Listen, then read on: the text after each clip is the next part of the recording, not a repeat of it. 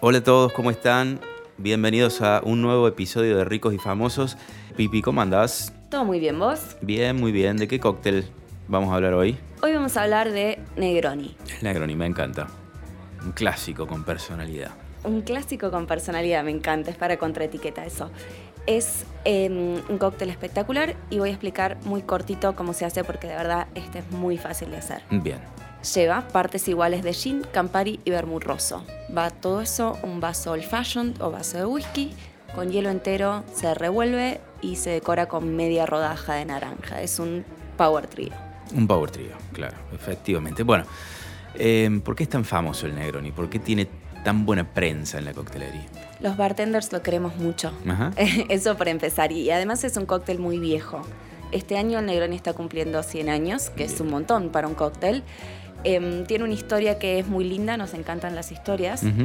Eh, y a mí me gustan especialmente las historias de los cócteles eh, porque generalmente son lindas. Y no me importa si son de verdad o son de mentira. Que gane, que gane la leyenda. Que gane la leyenda. Pero si cumple 100 años, entonces nos remontamos al año 1919. Así es. En un lugar que se llamaba Café Casoni, que ya no existe, de Firenze, eh, una situación muy particular. Un tipo entra a un bar, empieza como un chiste esto. Bien, un tipo entra a un bar. un tipo entra a un bar. Ese tipo tenía título nobiliario y un apellido que iba muy bien para nombre de cóctel. El conde Camilo Negroni. Perfecto. Algo que a vos capaz te podría pasar, tendrías un par de problemas de derechos. En mi caso nunca me va a pasar, nadie podría hacer un cóctel Yalur y que se haga famoso Nunca en el mundo. digas nunca. La veo un poco difícil, como con Y, con SH, con J, no sabemos. El problema es que me imagino que en tu caso en distintos países lo pronunciarían de formas muy diversas. Negroni es prácticamente Kodak. Exacto. El Negroni. Funciona. Funciona. Funciona. Funciona. Bueno, el conde Camilo Negroni entra a un bar y le dice al cantinero que... Había un argentino en un avión. Tal cual. Dice al cantinero, mire hombre, eh, yo quiero el cóctel que está de moda, que es el americano. El americano, que efectivamente. lleva sí, sí. Campari, vermut rosso y soda, pero quiero que pegue más. Así que si le puede poner gin en vez que soda, todos felices. El tipo lo hace eh, y no sé muy bien qué pasó después, eh, si era que tenía un grupo de amigos muy populosos y muy de buen beber. Que se esparció la palabra. se hizo, claro, se hizo, se hizo correr la bola y el cóctel se hizo famosísimo. Y el día de hoy, vos en cualquier bar de cócteles del mundo te lo podés pedir y van a saber de qué estás hablando y te lo van a poder preparar. Esa es una cosa que tiene de muy particular el, el Negroni y es que no necesitas ningún ingrediente que no puedas conseguir en una góndola. Claro, eso es clave. Eso es clave para que un Sí. cóctel sea famoso y perdure en el tiempo. es fácil de Anotemos. hacer, con bebidas muy sencillas simples de, con- encontrar. simples de conseguir. y no tan caras, ¿no? no, Porque- tan caras, proporciones muy simples, partes iguales.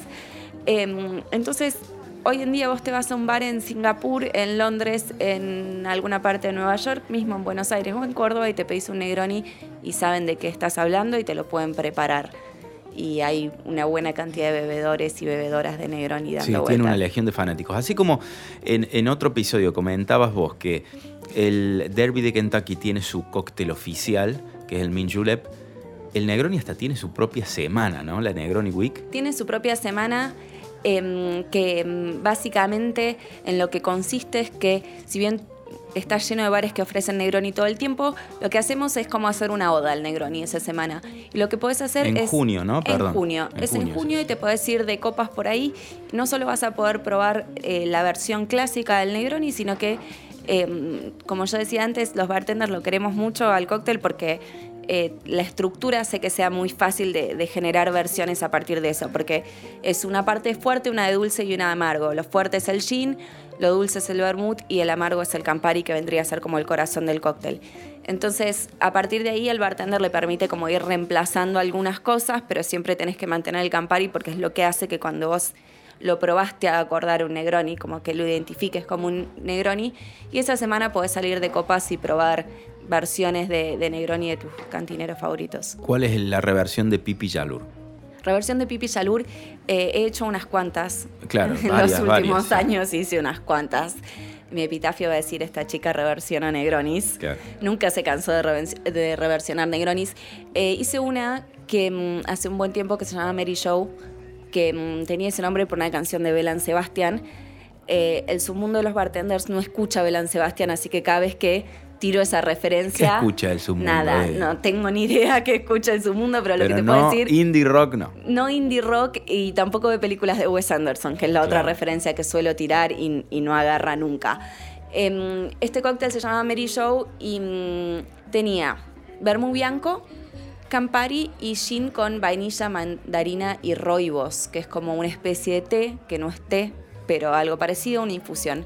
Y queda rico. De hecho, yo recuerdo que lo presentabas en una taza de porcelana el Mary Show. Sí, que era de mi abuela. La abuela no sé si hubiese estado orgullosa de que Yo use creo que sí, yo La creo que vajilla sí. de ocasiones especiales Para un trago especial. Para un trago especial, abuela, mira.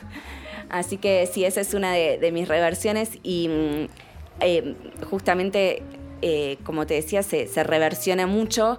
Eh, hay una reversión que para mí es de las más divertidas, que es la de un tipo que se llama Gary Regan, que si no es el bartender más divertido de los últimos tiempos, peguen al poste.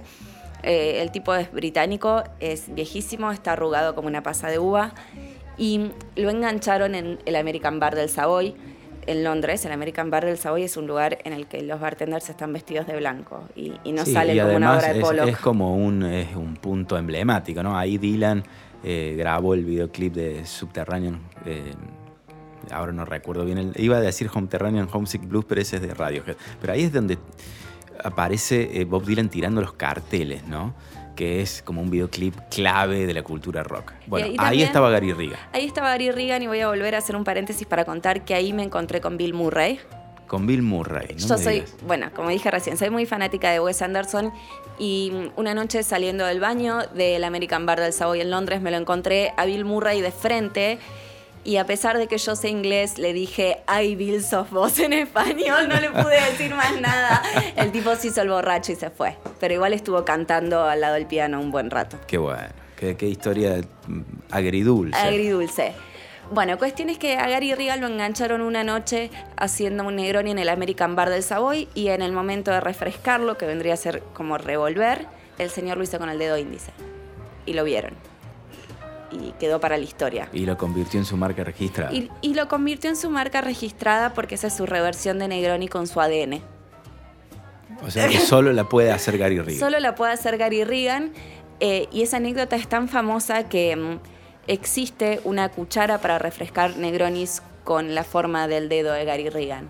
Así de lejos llegó esa anécdota. Tremendo. Espectacular. Sí, Eh, sí, sí. me- eh, él es uno de mis personajes favoritos. Lo puedes encontrar de camisón juzgando un torneo, capaz. Después también hay una, hay una reversión del Negroni muy famosa, italiana, el Sbagliato, ¿no? El Sbagliato es otra de las historias. A mí eh, me encanta porque además en la familia Negroni las historias son espectaculares. Perdón, Pipi, te interrumpo un segundo. Vos en la barra, cuando, cuando te piden, por ejemplo, un Negroni Sbagliato, ¿vos sos de contar estas historias o sos más bien antipática? Aquí tiene, que lo disfrute. No, o sea, de verdad no te podría contestar que soy antipática porque me prendo fuego. Eh, si me dan margen, te la recuento está. la historia. Bien, buena respuesta. De hecho, creo que mis compañeros de barra están hartos de que cuente cada vez que viene a colación un picayelo que con, con uno de esos picayelos mataron a- al, al León Trotsky. Qué, qué buen momento, ¿no? Te pedís un cóctel. Vos te pedís un cóctel es como, ¿vos sabías que con uno de estos mataron a Trotsky? Em, sí, a veces lo cuento y especialmente estas historias que, que son divertidas.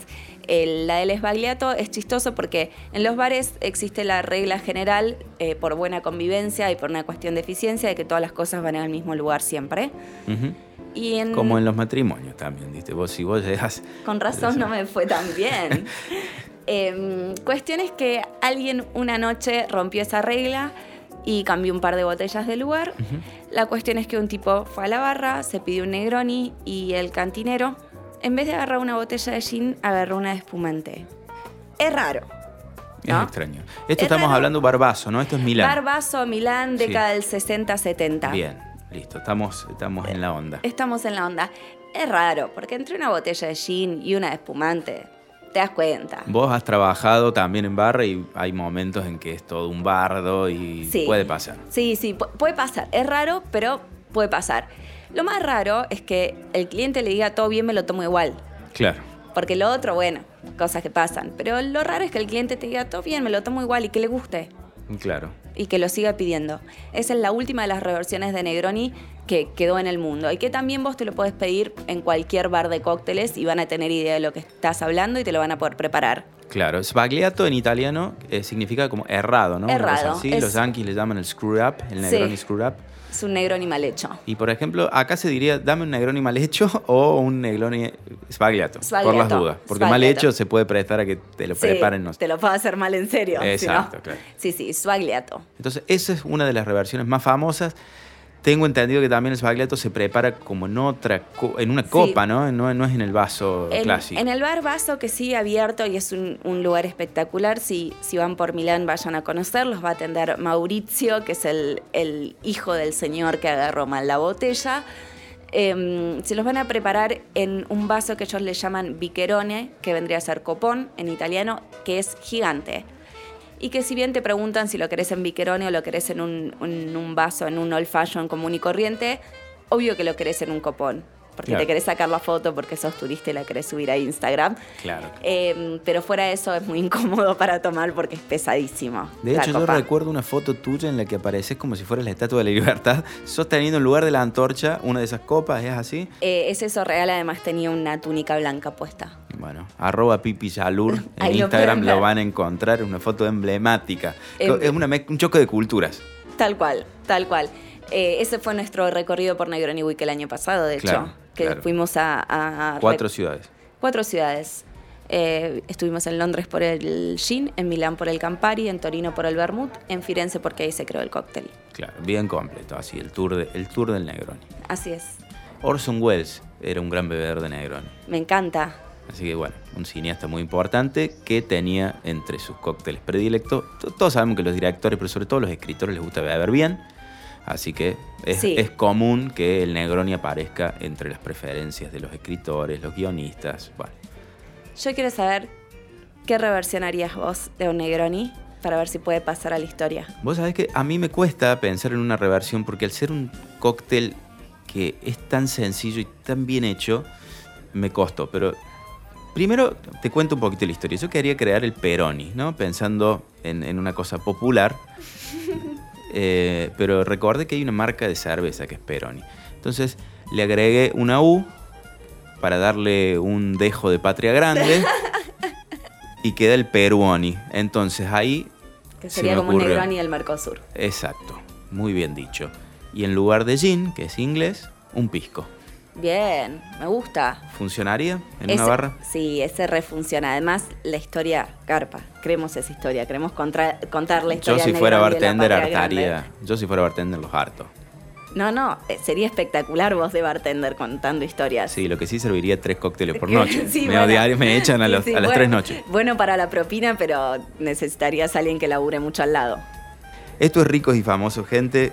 Un podcast sobre coctelería, sobre cócteles emblemáticos. Ricos y famosos, como bien dice el nombre. Nos escuchan en Spotify, en parquepodcast.com, en la aplicación de Zoom. También se pueden suscribir al newsletter de Pipi Salur para saber en profundidad todas estas cuestiones. Es Chicas Barra. Y será hasta la próxima, Pipi. Nos vemos la próxima, Jo. Este es un episodio de Ricos y Famosos sobre cócteles clásicos. Presenta Campari.